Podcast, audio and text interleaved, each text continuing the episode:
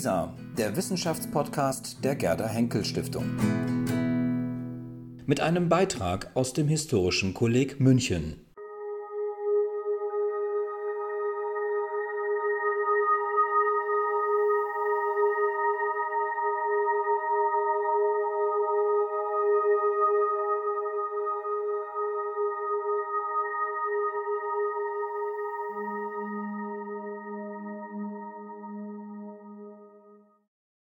Ich Ihnen heute vorstellen werde, ähm, ist ein Buchprojekt, es hat Herr Steinmetz schon angedeutet, an dem ich nun schon seit, ich muss es zugeben, fünf Jahren arbeite und ich muss es auch zugeben, noch ein bisschen arbeiten werde, äh, was, weil es eben auch immer größere Dimensionen annimmt. Entgegen aller guten Vorsätze meinerseits explodiert mir zunehmend äh, der Manuskriptumfang. Wie gesagt, zurzeit liegen die Planungen bei zwei Bänden a 800 Seiten. Ich und auch mein Lektor befinden uns angesichts dieses ungeplanten Seitenzuwachses in einem Zustand äh, konsternierter Verzweiflung und zugleich äh, sturen Durchhaltewillens. Ähm, aber warum es kaum möglich ist, dieses Buch oder das Projekt kleiner zu dimensionieren, werde ich Ihnen in den kommenden Minuten darlegen und ich hoffe, das gelingt mir auch einigermaßen plausibel. Also das ähm, Buch läuft oder das Projekt läuft zurzeit noch unter dem Titel Deutschland in der Welt, die Welt in Deutschland, eine Globalgeschichte im 19. und 20. Jahrhundert. Und wie Sie bereits anhand der Vortragsgliederung erkennen, werde ich Ihnen, um Sie über das Buch zu informieren, zunächst ein paar definitorische und theoretische äh, Präliminarien vorstellen und Ihnen meine Konzeption von Globalgeschichte darlegen, bevor es dann konkreter um das Buch und seinen Inhalt selbst gehen soll. Schließen werde ich dann mit einigen Erläuterungen hinsichtlich der spezifischen Herausforderungen der Herangehensweise an die deutsche Geschichte, die ich gewählt habe. Kommen wir erst einmal zum Ansatz der Globalgeschichte. Wer in den vergangenen Jahren regelmäßig und systematisch die Rezensionen, die Mailinglists für Historikerinnen und Historiker gelesen hat, der ist Zeuge eines erstaunlichen Siegeszuges. Globalgeschichte boomt, Begriffe wie Verflechtung, Entanglement, Transfer, Connected History, Métissage oder auch Histoire croisée oder eben auch Weltgeschichte oder Globalgeschichte oder Globalisierungsgeschichte sind in aller HistorikerInnen Munde. Das Spektrum der dem Fach zur Auswahl stehenden Ansätze ist um eine starke Facette erweitert worden und neben die Politikgeschichte, neben die Wirtschafts-, die Sozial-, die Geschlechtergeschichte und so weiter sind eben, ist eben nun auch die Globalgeschichte getreten. Das heißt, dem Linguistic Turn, dem Spatial Turn oder dem Acoustic Turn oder welchen Moden auch immer in der letzten Zeit ausgerufen worden sind, ist nun eben ein Global Turn zur Seite gestellt worden. Damit zeigt sich meines Erachtens wieder einmal, wie sehr Gegenwartserfahrungen, wie sehr auch lebensweltliche Bezüge von Wissenschaftlern und Wissenschaftlerinnen die Themensetzung, die Fragestellungen und theoretischen Orientierungen mitbestimmen. Denn das Tempo und die Vehemenz, mit der die Globalgeschichte in unserem Fach reüssiert hat, kann nur darüber erklärt werden, dass wir als Zeitgenossen eben der zunehmenden Globalisierung in all unseren Alltagsbezügen äh, gewahr werden, was die Suche nach den historischen Tiefendimensionen eben dieser Gegenwartserfahrungen generiert. Vielleicht ist es diese vehemente Globalisierungserfahrung der Gegenwart, die dazu geführt hat, dass einige Globalhistoriker und Globalhistorikerinnen sich sehr weit aus dem Fenster lehnen und eine paradigmatische Wende ausgerufen haben und betonen, dass jetzt alle Fachvertreter nun global historisch arbeiten sollten, dass alle Kolleginnen und Kollegen ihre Themen darauf absuchen sollten, inwieweit sie global historisch perspektiviert werden müssten. Doch diese Allmachtsansprüche sind meines Erachtens, ähm, also diese Allmachtsansprüche auch an eine Etablierung eines alle anderen Ansätze überwölbenden globalgeschichtlichen Paradigmas, im Sinne eben beispielsweise von Thomas S. Kuhn, sind meines Erachtens Übertreibungen, die Gefahr laufen, wesentliche, sinnvolle und auch weiterführende Überlegungen, die im Rahmen der neueren globalhistorischen Ansätze entstanden sind, zu desavouieren. Ich selber gehöre mithin eher zum Lager derjenigen, die eine pragmatische Sicht auf den Ansatz der Globalgeschichte vertreten und betonen, dass sie lediglich eine Segmentgeschichte ist, neben den vielen anderen bereits genannten. Globalgeschichte ist meines Erachtens ein Analogon beispielsweise zur Geschlechtergeschichte oder eben zur Alltagsgeschichte. Sie ist einer der vielen Wege, die HistorikerInnen gehen können, um Themen zu suchen, Fragestellungen im Hinblick auf die zu untersuchenden Entwicklungen zu finden und sich ein Set an Theoremen zusammenzusuchen, mithilfe derer sie ihre Fragestellungen beantworten und ihre Themen analysieren können. Ich stehe damit auch auf der Seite derjenigen Historiker, die auf die Grenzen des Ansatzes hinweisen. Ich denke, dass große Teile der Geschichte, sei es der deutschen oder die anderer Weltregionen, sich gänzlich ohne oder zumindest mit nur geringem Rückgriff auf globalgeschichtliche Ansätze analysieren lassen. Daher ist auch mein Projekt nur ein Buch unter vielen, das eben eine spezifische Sichtweise auf die deutsche Geschichte einnimmt, indem es globalgeschichtliche Theoremen und Fragestellungen heuristisch nutzt, um die deutsche Geschichte einmal etwas anders zu erzählen, als dies bisher passiert ist. Das bedeutet aber zugleich, dass ich die Vorteile des globalgeschichtlichen Ansatzes sehr zu schätzen weiß, ist er doch eine enorme Hilfe, wenn man neue Themen finden will oder altbekannte, in der Forschung schon vielfach behandelte Themen neu interpretieren, aus einem neuen Blickwinkel betrachten möchte oder ebenso, wenn man etablierte Thesen, die Historiker und Historikerinnen vertreten haben, auf ihre Plausibilität hin überprüfen will. Aber was machen denn jetzt nun eigentlich Globalhistoriker anders? Was können sie gegebenenfalls sogar besser beschreiben, verstehen und insbesondere auch erklären als ihre Kolleginnen und Kollegen, die andere Ansätze verfolgen? Das muss man klären, bevor man sich dieses Ansatzes bedient. Allerdings ist diese Darlegung der Potenziale der Globalgeschichte leichter angekündigt, denn umgesetzt. Denn wer das Anliegen hat, eine ebenso präzise wie prägnante und auch eineindeutige Definition dessen zu formulieren, was denn nun Globalgeschichte eigentlich sei, der wird nach monatelanger Lektüre hunderter von theoretischen Texten frustriert aufgeben, mit der Feststellung, dass das ein unmögliches Unterfangen ist. Globalhistoriker sind weit davon entfernt, Einigkeit darüber erlangt zu haben, was Globalgeschichte denn eigentlich ist, was den Theoriekern auch angeht, was die zu verwendenden Methoden angeht, ja sogar was eigentlich das Thema der Globalgeschichte denn nun sei. Und trotz der Vergeblichkeit des Unterfangens werde ich in den kommenden Minuten dennoch mal kurz versuchen, eine solche Definition zu geben Wobei vorauszuschicken ist, dass ich mich zu einem, nennen wir es mal, dezisionistischen, aber fröhlichen Eklektizismus bekenne. Das heißt, ähm, ich habe mir aus Versatzstücken unterschiedlichster Definitionsversuche jene zusammengesucht, mit denen ich meine, das besonders leisten zu können, was ja das Thema meines Buches ist, nämlich die deutsche Geschichte aus einer globalgeschichtlichen Perspektive zu beleuchten. Ach nee, das ist einer zu weit. Gut, für mich ist Globalgeschichte eben in erster Linie eine thematische und eine Forschungsfragen generierende Fokussierung. Globalgeschichte untersucht nicht nur transnationale, sondern auch interkulturelle, noch genauer trans- oder intergesellschaftliche Kontakte und Interaktionen, die in der Regel eine gewisse geografische Distanz überbrücken und Gesellschaften, die unterschiedlich strukturiert sind, miteinander verbinden. Es geht um gegenseitige Durchdringungen, Verflechtungen, Aushandlungsprozesse und daraus gegebenenfalls resultierende Strukturbildungen. Und wenn man das in ein Ablaufschema presst, dann kann man sagen, dass GlobalhistorikerInnen erstens die gesellschaftlichen Motive, die Ursachen und Interessenlagen sowohl in den Ausgangs- als auch in den Aufnahmeregionen in den Blick nehmen, die eben zu solchen Kontaktaufnahmen über geografische Distanzen hinweg geführt haben. Zweitens suchen sie nach den Strukturen, die diese Kontakte ermöglichen und beschleunigen, aber auch gestalten. Also beispielsweise die technischen Infrastrukturen in Form von Kommunikations- und Transportsystemen, die den Kontaktaufnahmen ersten Weg ebneten oder sie erleichterten, sowie deren Qualität und Quantität mitbestimmten.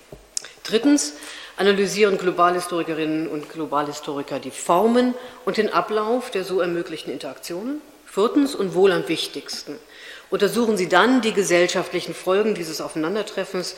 Sie untersuchen die gemeinsamen Strukturbildungen, zu denen die Prozesse von Aneignungen, aber auch von Abwehr äußerer in Anführungsstrichen ähm, Einflüsse. Sie untersuchen den Wandel, der durch die Verflechtung in Gang gesetzt oder in bestimmte Richtungen gelenkt oder auch gebremst wurde. Fünftens wird der Wandel der Verflechtungsbeziehungen im Zeitverlauf untersucht und damit die zwar nicht lineare und ausnahmslose, aber doch insgesamt deutlich zu erkennende, Zitat, Verdichtung von Weltzusammenhängen, wie das Jürgen Osterhammel einmal auf den Punkt gebracht hat. Unterstellt wird dabei aber keineswegs, dass die wachsende Häufigkeit und Intensität transgesellschaftlicher Kontakte und Interaktionen stets und quasi teleologisch zu einer wachsenden Homogenisierung der Welt geführt habe, dass diese Interaktion nicht stets eben verstärkte Angleichungen zwischen den interagierenden Gesellschaften zur Folge gehabt hätten. Vielmehr geht es auch gerade darum, Widerstände und auch Heterogenisierungseffekte zu analysieren, die beispielsweise auf erzwungene Kontaktaufnahmen folgten. Ebenso wird die Entstehung von neuen Trennlinien untersucht, etwa in Form des Rassismus. Auf der Basis dieser zugegeben ähm, etwas holzschnittartigen Sicht auf die Untersuchungsperspektiven können einige Grundannahmen der Globalgeschichte herauspräpariert werden. Erstens, historischer Wandel lässt sich oft nicht mehr allein in den Kategorien innergesellschaftlicher Dynamiken erfassen.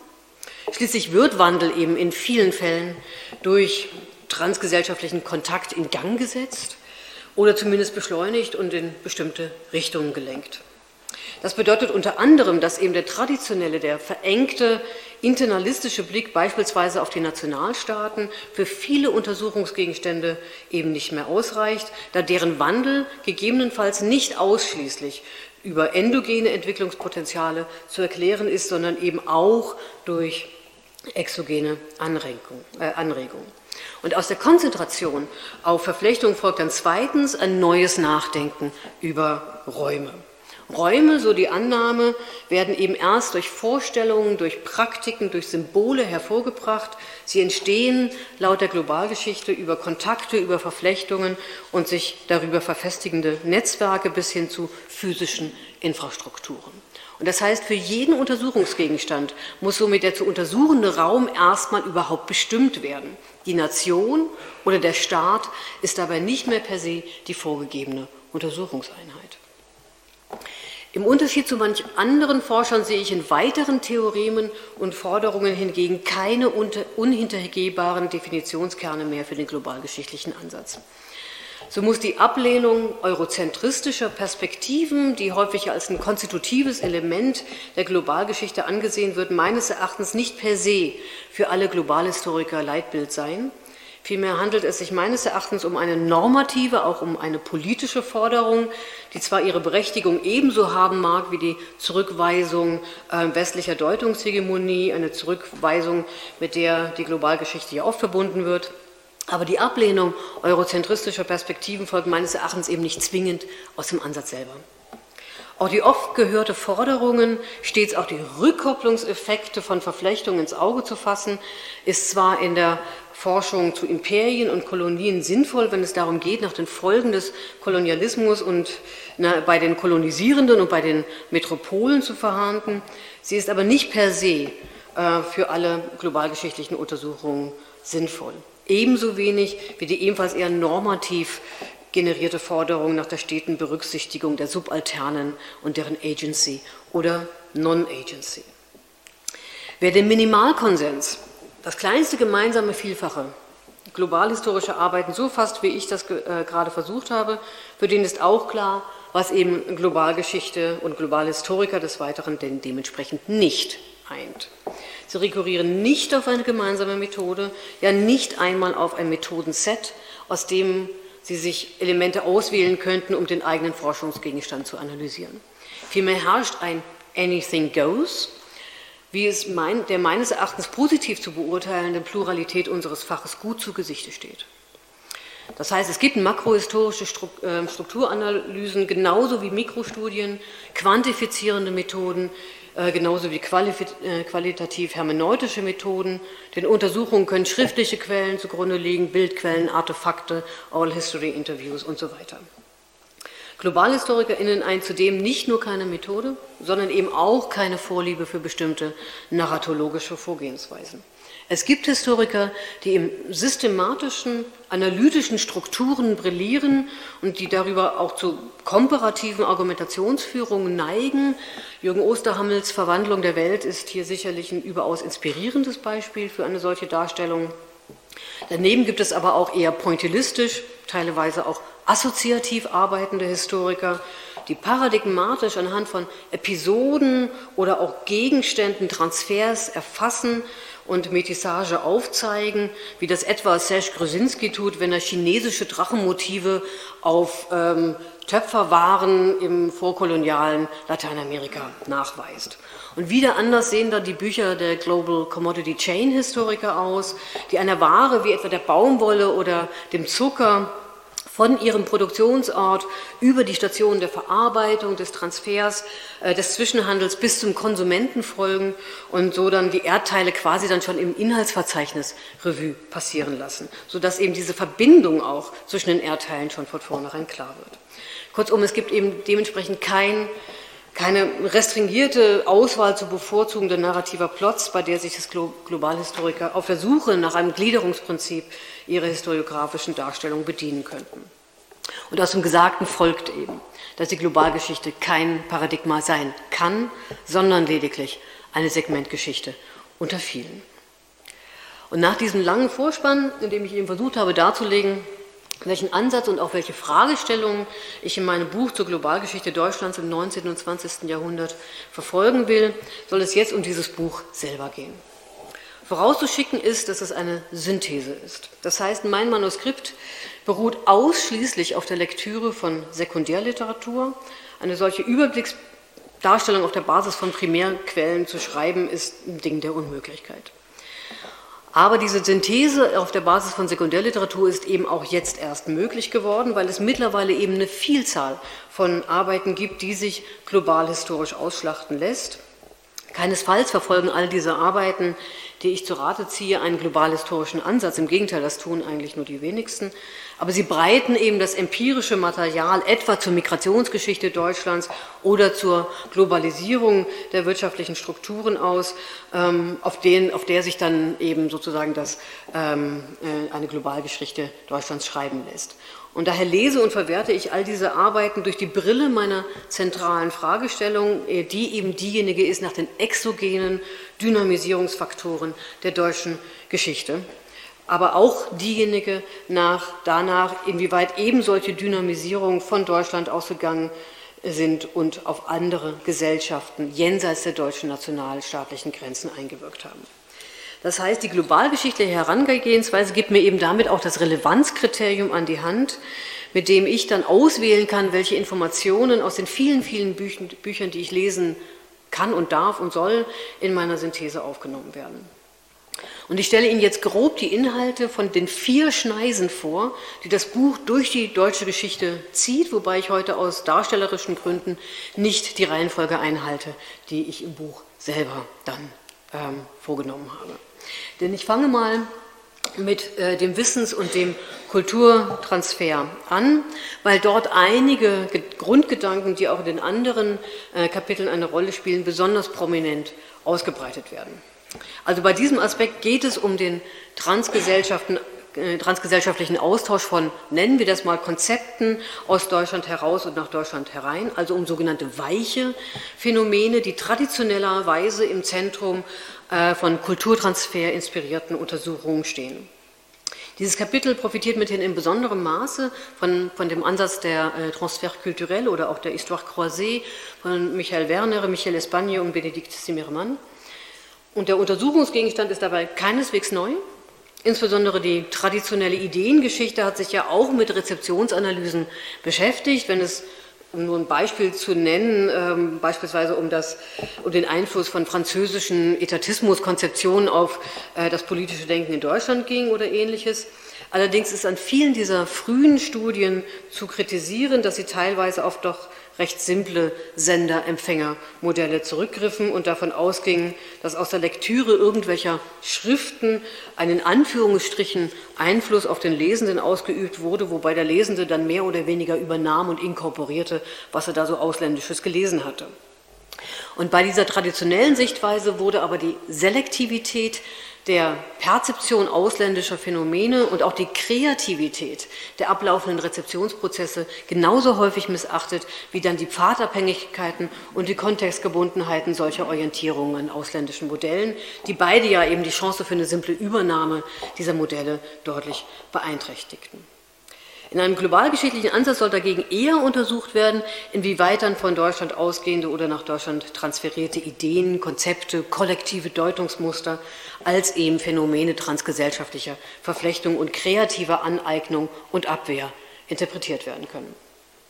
Lassen Sie mich das Ihnen diese Herangehensweise mal im konkreten Fallbeispiel illustrieren. Herr Steinmetz hat das schon angedeutet oder ein wenig vorweggenommen. Ich kürze deswegen ein bisschen zusammen, nämlich eben diese Orientierung an ausländischen ähm, Universitätsmodellen im 19. und 20. Jahrhundert.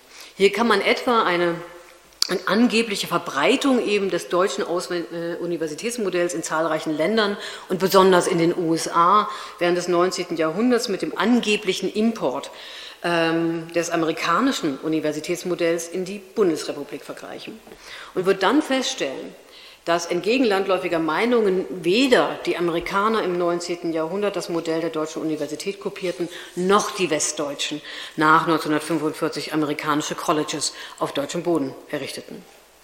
Vielmehr lässt sich feststellen, dass die jeweils spezifischen gesellschaftlichen Rahmenbedingungen dazu führten, dass bereits die Wahrnehmung der genannten ausländischen Modelle hochgradig durch die jeweiligen eigenen akademischen Traditionen gelenkt war. Also dass zum Beispiel die Universitätsreformer, die zu den ausländischen Universitäten gefahren sind, äh, um sich inspirieren lassen, zu lassen für ihre Reformen, diese quasi dann eben nur durch den Filter ihrer eigenen akademischen Sozialisation wahrzunehmen vermochten und daher entweder einige Strukturelemente gar nicht erkannt haben, andere hingegen fehlinterpretierten ähm, und auch dann die Rezeption von diesen dann wahrgenommenen Strukturelementen ausländischer Universitätsmodelle war dann hochgradig selektiv Zumal diese Strukturen dann auch noch in einen, einem Prozess von kreativer Aneignung an die Strukturen der Aufnahmegesellschaft angepasst werden mussten. Und das Ergebnis war dann eben nicht eine deutsche Universität im Boston des 19. Jahrhunderts und auch kein Harvard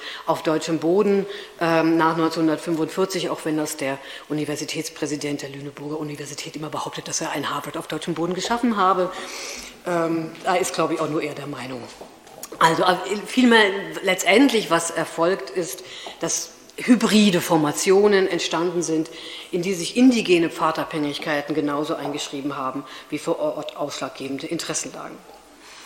Diese Herangehensweise und die Erkenntnis von der Selektivität und der Kreativität bei der Inkorporation ausländischer Konzepte kann man auf eine Vielzahl von Phänomenen übertragen, etwa auf die traditionelle politische Ideengeschichte oder auch auf die Wissens- und Wissenschaftsgeschichte oder eben auch auf neuere Untersuchungsfelder wie die Geschichte von Alltags- oder Populärkulturen. Auch in meinem Buchmanuskript analysiere ich immer wieder solche Wissens- und Kulturtransfers am empirischen Beispiel.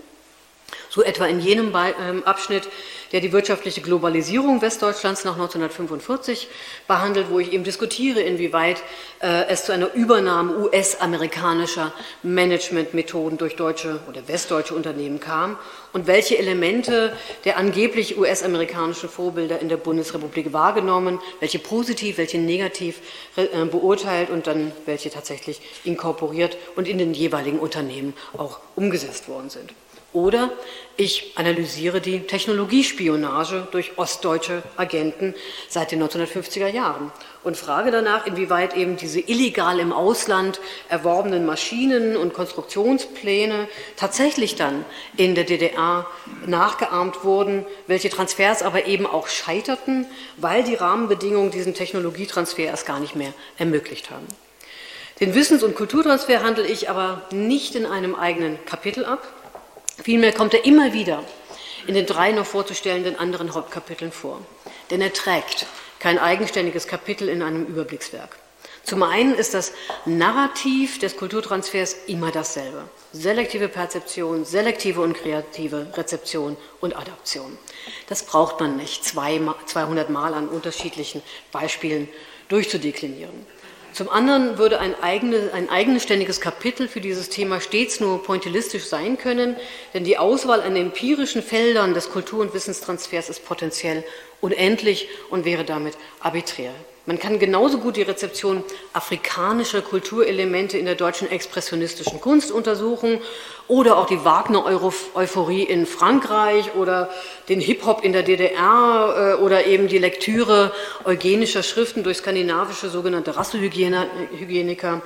Das heißt, es gibt im Grunde genommen kein plausibles Argument für die Auswahl der empirischen Fallbeispiele und zudem lässt sich eben auch Wissens- und Wissenschaftstransfer kaum isoliert von sozialen, wirtschaftlichen und politischen Verflechtungsszenarien darstellen. Äh, darstellen. Deshalb ähm, zieht sich dieser Aspekt quasi durch die anderen drei Kapitel durch, ohne ein eigenständiges Hauptkapitel zu bilden. Vielmehr stellt eben die Migrationsgeschichte das erste der drei Hauptkapitel des Buches dar. Das ist wohl ein sofort äh, einleuchtendes Untersuchungsfeld für eine zu schreibende Globalgeschichte Deutschlands. Schließlich ist die deutsche Geschichte zutiefst geprägt von Phänomenen der transgesellschaftlichen Aus- und Einwanderung. Politische Strukturen, ökonomische Entwicklungen, soziale Hierarchien, aber auch kulturelle Muster, sowohl in Deutschland als auch in den Ländern, in die Deutsche ausgewandert sind, haben umfassende Transformationen durch die vielen Millionen Aus- und Einwanderer erlebt wobei die deutsche Migrationsgeschichte eben ein markantes Muster aufweist, da sich Deutschland von einem eindeutigen Auswanderungsland zu einem ebenso eindeutigen Einwanderungsland gewandelt hat. Schließlich verließen ja während des 19. Jahrhunderts Millionen von Menschen Deutschland in Richtung Amerika vor allen Dingen. Schließlich überquerten dann aber seit dem späten 19. Jahrhundert immer mehr Menschen die deutschen Grenzen in umgekehrte Richtung, um hier freiwillig oder während der Weltkriege zwangsweise zu arbeiten bzw. zu leben. Recht spezifisch für Deutschland ist aber auch das enorme Ausmaß der Massenauswanderung von den 1840er Jahren bis in die 1890er Jahre, das vielleicht zum Beispiel als ein Erklärungsmoment unter vielen ähm, herangezogen werden kann, wenn man erklären will, warum im Deutschland des 19. Jahrhunderts eben keine tiefgreifende und gelungene soziale und politische Revolution stattfand. Denn Deutschland exportierte quasi den sozialen Sprengsatz einer pauperisierten ländlichen und später proletarischen Unterschicht in die USA. Ebenso spezifisch ist auch, dass nur in Deutschland dann kurz vor Mitte des 20. Jahrhunderts nochmals ein System von Zwangsarbeit gegenüber ausländischen Arbeitskräften errichtet wurde, das 13,5 Millionen Menschen vor allem aus Osteuropa erfasste und 2,7 Millionen Menschen unter ihnen das Leben kostete. Und spezifisch an der deutschen Migrationsgeschichte ist wohl auch, dass dann die westdeutsche Gesellschaft und die politisch Verantwortlichen in der zweiten Hälfte des 20. Jahrhunderts seit dem Beginn der Einwanderung sogenannter Gastarbeiter ab 1955 nicht akzeptierten, dass die Bundesrepublik ein de facto Einwanderungsland geworden war und dementsprechend keine Maßnahmen ergriffen, die dieser Tatsache hätten Rechnung tragen können. Und das ist ein Versäumnis, mit dem wir bis heute noch zu kämpfen haben. Wie kann man nun diese Migrationsschübe einer globalgeschichtlichen Analyse unterziehen? Sicherlich ist die Frage nach dem gesellschaftlichen Umgang mit den deutschen Migranten in den Einwanderungsländern beziehungsweise mit den Migranten in Deutschland nachzugehen. Neben den rechtlichen und auch den politischen Regulierungen der Immigration und den ihnen impliziten Strategien von Werbung oder Abwehr von Migranten gilt es sicherlich die Aufnahme der Migranten in den jeweiligen Arbeitsmarkt zu untersuchen und zu fragen, ob sich hier gegebenenfalls Prestigehierarchien ablesen lassen, dahingehend, dass eben einige Einwanderer aus bestimmten Nationen eher akzeptiert wurden als andere. In den USA lässt sich das sehr schön ablesen, wo die deutschen Einwanderer zu jenem Zeitpunkt von sozialer Prekarität und Exklusion erlöst wurden, als um die Wende vom 19. zum 20. Jahrhundert zunehmend dann osteuropäische, unter ihnen auch viele jüdische Einwanderer in die USA kamen, die dann auf der Prestigeskala der Aufnahmegesellschaft noch weiter unten standen als die Deutschen, sodass letztere plötzlich dann eben zu den Willkommenen gehörten, während nun die New Immigrants aus Osteuropa sozialer Diskriminierung und rechtlichen Einwanderungsrestriktionen unterlagen aber auch auf die sozialen Folgen von Einwanderung für die Aufnahmegesellschaften wird in dem Buch eingegangen und damit beispielsweise anhand der Unterschichtung der Einwanderungsgesellschaften durch die Immigranten auf die Veränderung von ähm, gesellschaftlichen Ungleichheitsstrukturen hingewiesen. So wie die deutschen Einwanderer im 19. Jahrhundert zumindest der ersten Generation zur Unterschichtung der US-amerikanischen Gesellschaft beigetragen haben, so waren es die polnischen Saisonarbeiter in den ostdeutschen Gebieten am Ende des 19. Jahrhunderts und dann eben die Gastarbeiter, die ab dem späten 50er Jahren dann ähm, einen, zu einer solchen ähm, Unterschichtung beigetragen haben.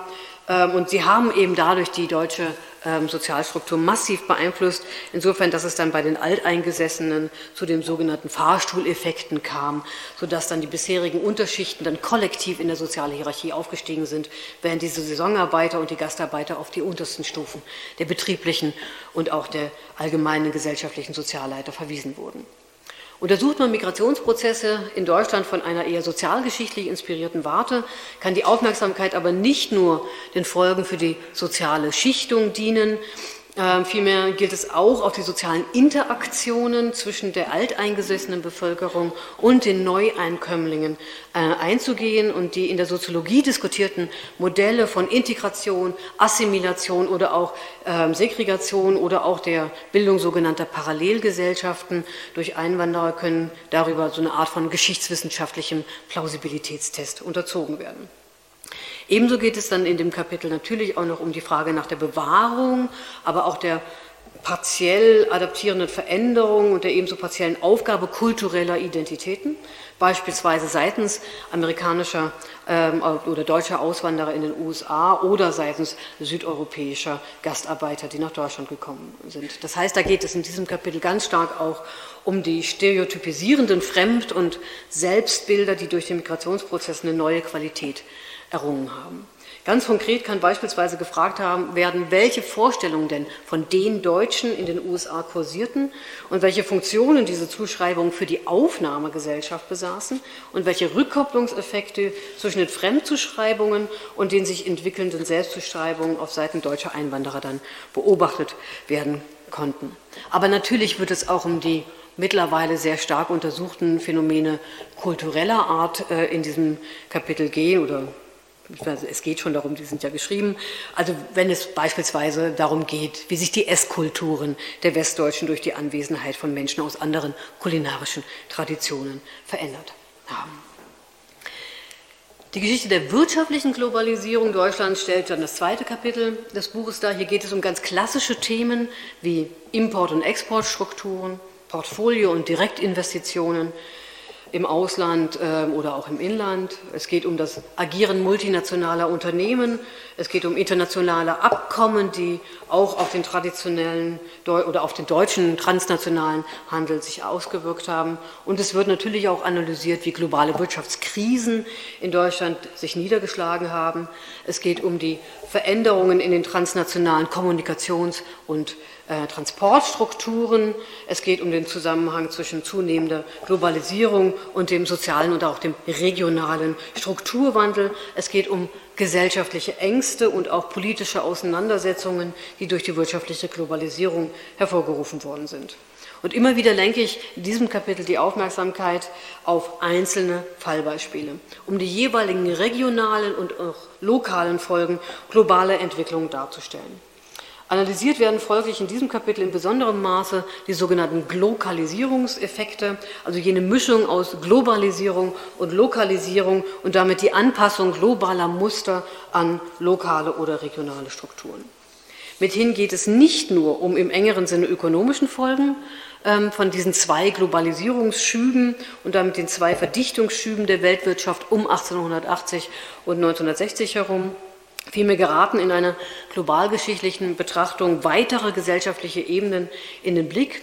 So entstanden ja durch diese ökonomischen Verflechtungsprozesse auch auf der sozialen Ebene neue Abhängigkeitsverhältnisse, die ja nicht nur die gesellschaftlichen Hierarchien durcheinander wirbelten, sondern darüber hinaus auch die ökologischen Verhältnisse meist negativ tangierten und vielerorts zu rasanten Transformationen kultureller Muster beigetragen haben.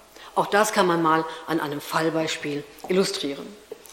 Wenn das Volkswagen-Unternehmen seit den späten 1950er Jahren in Brasilien Produktionsstandorte aufbaute und somit dem allgemeinen Trend zur internationalen Arbeitsteilung folgte oder wahrscheinlich sogar vorausging, so löste dies in den gewählten amerikanischen Standorten oder südamerikanischen Standorten dann Transformationsprozesse aus, die fast alle gesellschaftlichen Teilbereiche betrafen. Das beginnt mit der Intensivierung der Binnenmigration Brasiliens in Richtung dieses Produktionsstandortes äh, Sao Bernardo, geht dann weiter über eine Verfestigung der lokalen sozialen Hierarchien entlang ethnischer Kriterien.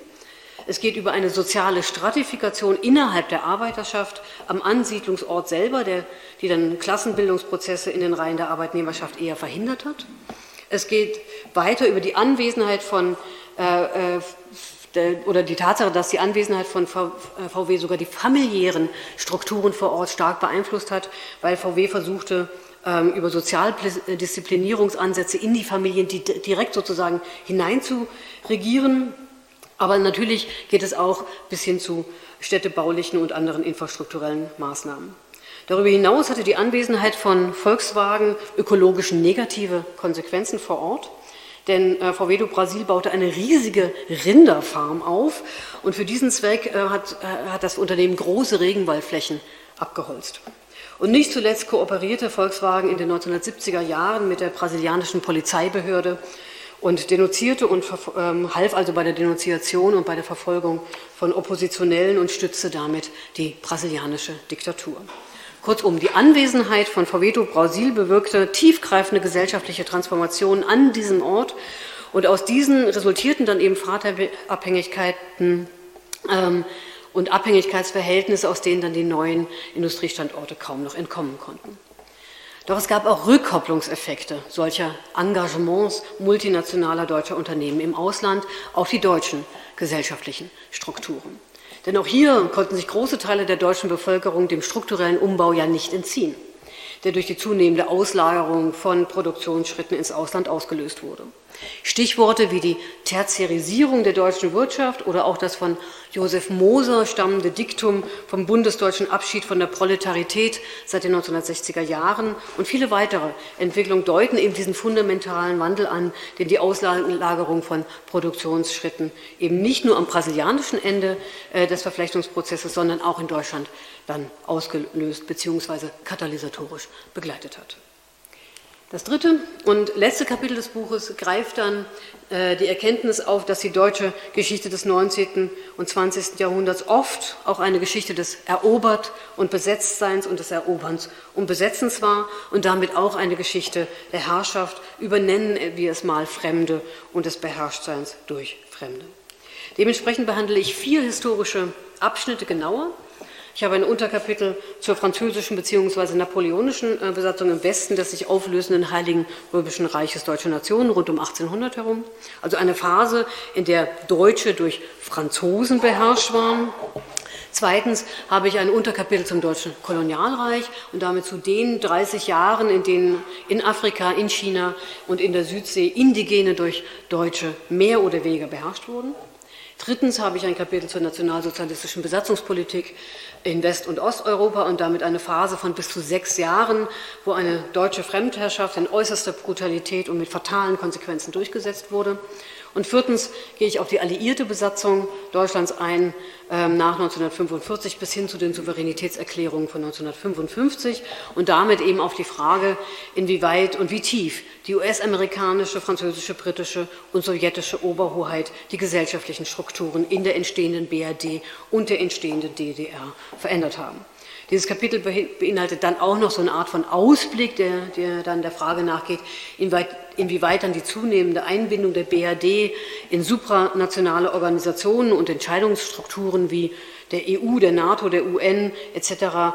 begann, äh, nationale politische bzw. gesellschaftliche Entscheidungssouveränität zu verringern und auf supranationale Ebene zu verlagern und wie es sich insgesamt in der DDR dann eben auch mit der Sowjetisierung nach der offiziellen Souveränitätsverkündung von 1955 verhielt.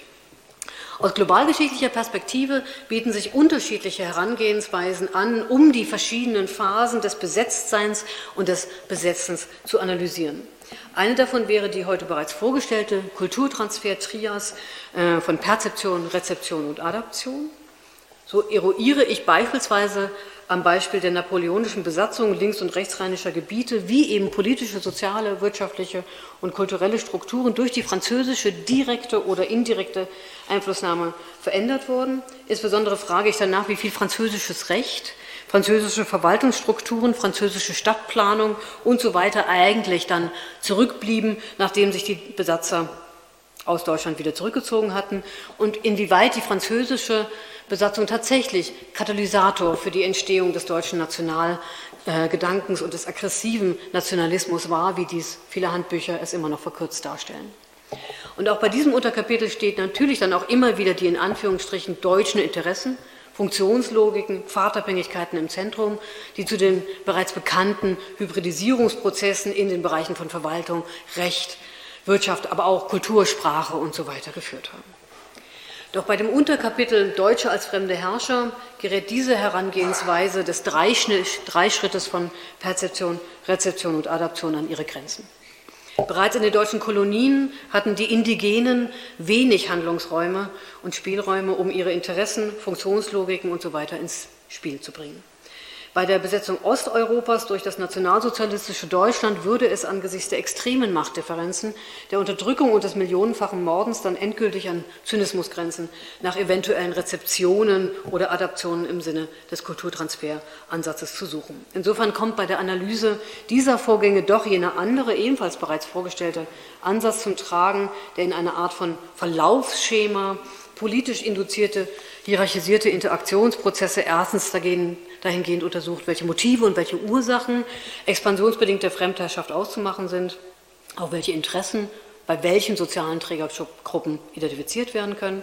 Zweitens rücken dann die Interaktionen zwischen den Besatzern und den Besetzten in den Fokus und damit auch natürlich die Stereotypen, Bilder und Konstruktionen des jeweils anderen und Fremden.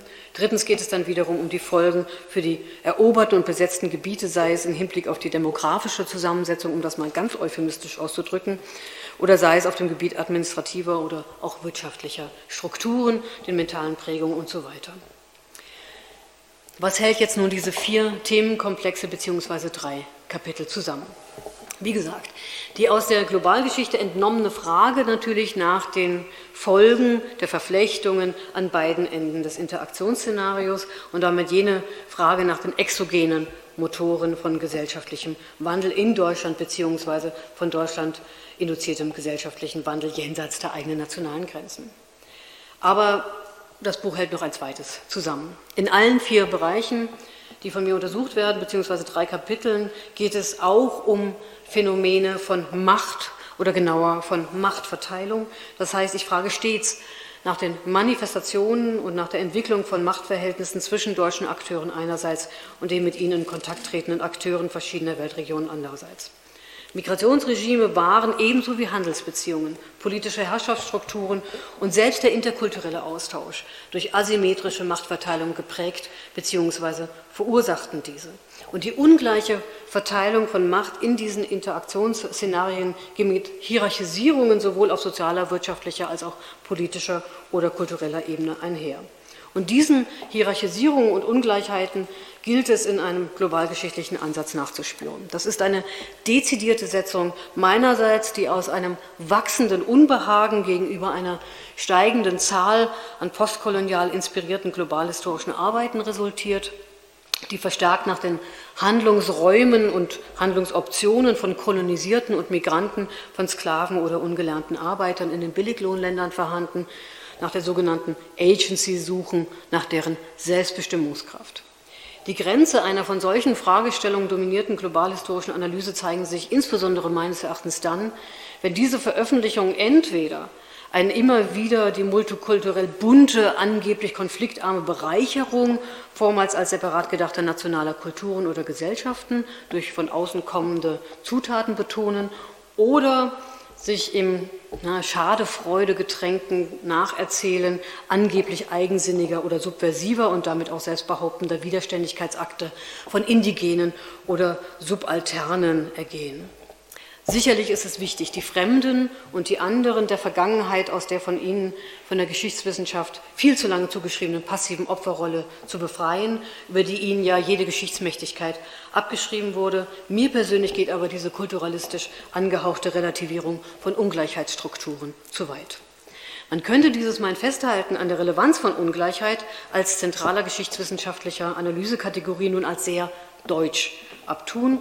Schließlich ist Ungleichheit das zentrale Thema der Sozialgeschichte und der Gesellschaftsgeschichte, wie sie sich in der Bundesrepublik seit den 1960er Jahren einigermaßen durchsetzen konnte. Aber wenn die Globalgeschichte als Teildisziplin in Deutschland auch eine gewisse deutsche Färbung hat, selbst wenn sie in den USA ihren Ursprung und die meisten ihrer Vertreter hat, so bestätigt dies nur die alte globalhistorische Weisheit von der selektiven Adaption in Anführungsstrichen fremder Kulturelemente. Lassen Sie mich zuletzt noch in den knappen wenigen Minuten am Ende noch auf einige wenige äh, konzeptionelle Herausforderungen eingehen, äh, mit denen ich mich beim Schreiben des Buches auseinandersetzen muss. Wie eingangs schon gesagt, ach nee, wir sind zu weit. Äh, wie eingangs schon gesagt, muss jede Globalhistorikerin, jeder Globalhistoriker jeweils überlegen, was denn nun der eigene Untersuchungsraum ist. Der Nationalstaat ist dabei nicht per se adäquate, der adäquate analytische Rahmen. Besonders problematisch wird es für dieses Buch dann dabei für die Zeit vor 1871.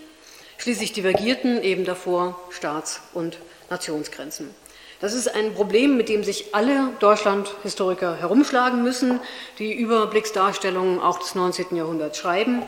Ähm, wenn sie das nicht, sich so leicht machen wie ähm, Hans-Ulrich Wähler, der einfach unter der Hand Deutschland mit Preußen gleichgesetzt hat. Das versuche ich nicht zu tun, aber es ist ein Problem, mit dem ich mich auseinandersetze. Die zweite Herausforderung ist ebenfalls eine, die nicht global historisch spezifisch ist, sondern wiederum jeden Neuzeithistoriker, der eine Überblicksdarstellung schreibt, umtreibt. Wann einsetzen mit der Erzählung und wann aufhören?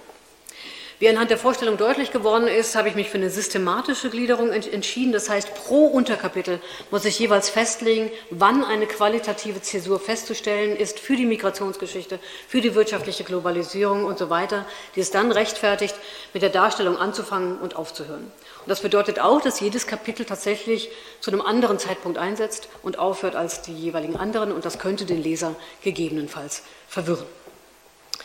Das nun angezeigte Problem ist aber dann spezifisch globalhistorisches. Ähm, zu kämpfen hat ein solches Manuskript mit der Asymmetrie der darzustellenden Verflechtungsszenarien. Für die nach Deutschland hereinkommenden und hereinragenden Verflechtungen und Einflüsse und Kontakte ist der geografische Raum, der untersucht wird, ja vorgegeben. Naja, einigermaßen. Zwar muss man immer noch auswählen, auf welche Aspekte man genauer eingeht, wenn man beispielsweise die Globalisierungseffekte äh, der, äh, der, bundesdeutschen äh, Wirtschaftszweige äh, beschreibt, dann kann man das nicht für alle Branchen tun, man muss das anhand der Chemiebranche beispielsweise machen. Dennoch ergibt sich am Ende ein hoffentlich einigermaßen repräsentatives, wenn auch nicht vollständiges Bild von der wirtschaftlichen Globalisierung der westdeutschen Wirtschaft nach 1945. Das gilt aber eben nicht für, nennen wir das mal, outgoing Einflüsse. Ein solches Buch kann nicht alle von Deutschland ausgehenden Verflechtungen darstellen. Um im Beispiel zu bleiben, man kann nicht in den über 100 Ländern, in denen nach 1945 westdeutsche Firmen Tochterunternehmen gründeten, jeweils die Folgen dieses Engagements nachspüren. Vielmehr muss man, geleitet durch die Dichte der Forschungsliteratur, Fallbeispiele aussuchen, anhand derer man exemplarisch darlegt, welche Dynamiken deutsche Akteure vor Ort ausgelöst haben. Und ob diese Fallbeispiele dann repräsentativ sind, lässt sich letztendlich nicht beurteilen. Da ist eine Gefahr, pointillistisch-anekdotisch zu werden. Letzte noch zu erwähnende konzeptionelle Herausforderung betrifft dann die Abgrenzung und Gewichtung von exogenen und endogenen Dynamisierungsfaktoren. Wer sich auf die Frage konzentriert, welche exogenen Einflüsse zu Wandel und in, in einem Land beigetragen haben, muss entscheiden, welche Entwicklungen sich nicht über solche exogenen Dynamisierungsmotoren erklären lassen, beziehungsweise muss dann darlegen, wie sich im Einzelfall jeweils exogene und endogene Entwicklungsdynamiken miteinander verschränkt haben. Das kann man nochmal anhand eines Beispiels erläutern, eben dem Strukturwandel wiederum der westdeutschen Wirtschaft nach 1945 der Niedergang der Montanindustrie und anderer Industriezweige wie der Textilindustrie oder auch der Werften, zugleich der Aufstieg der Automobilindustrie ähm, und der Dienstleistungssektoren, die damit einhergehenden regionalen Verschiebungen ähm, und der wirtschaftlichen Prosperitätszentren, all das war auch ähm, globalisierungsbedingt eben durch wachsende internationale Arbeitsteilung, durch die Exporterfolge bestimmter deutscher Branchen und durch die Auslagerung von Arbeitsplätzen und so weiter. Doch diese Dynamiken waren eben auch endogen bedingt durch die Veränderung von Nachfragestrukturen in Deutschland selber, durch politische Entscheidungen, beispielsweise hinsichtlich der Subventionierung oder Nicht-Subventionierung von bestimmten ähm, Beispielen. Und in der Darstellung muss man eben solche endogenen Faktoren auch erwähnen, um nicht den falschen Eindruck zu erwecken, alles sei auf exogene Anregungen und Einflüsse hin zurückzuführen.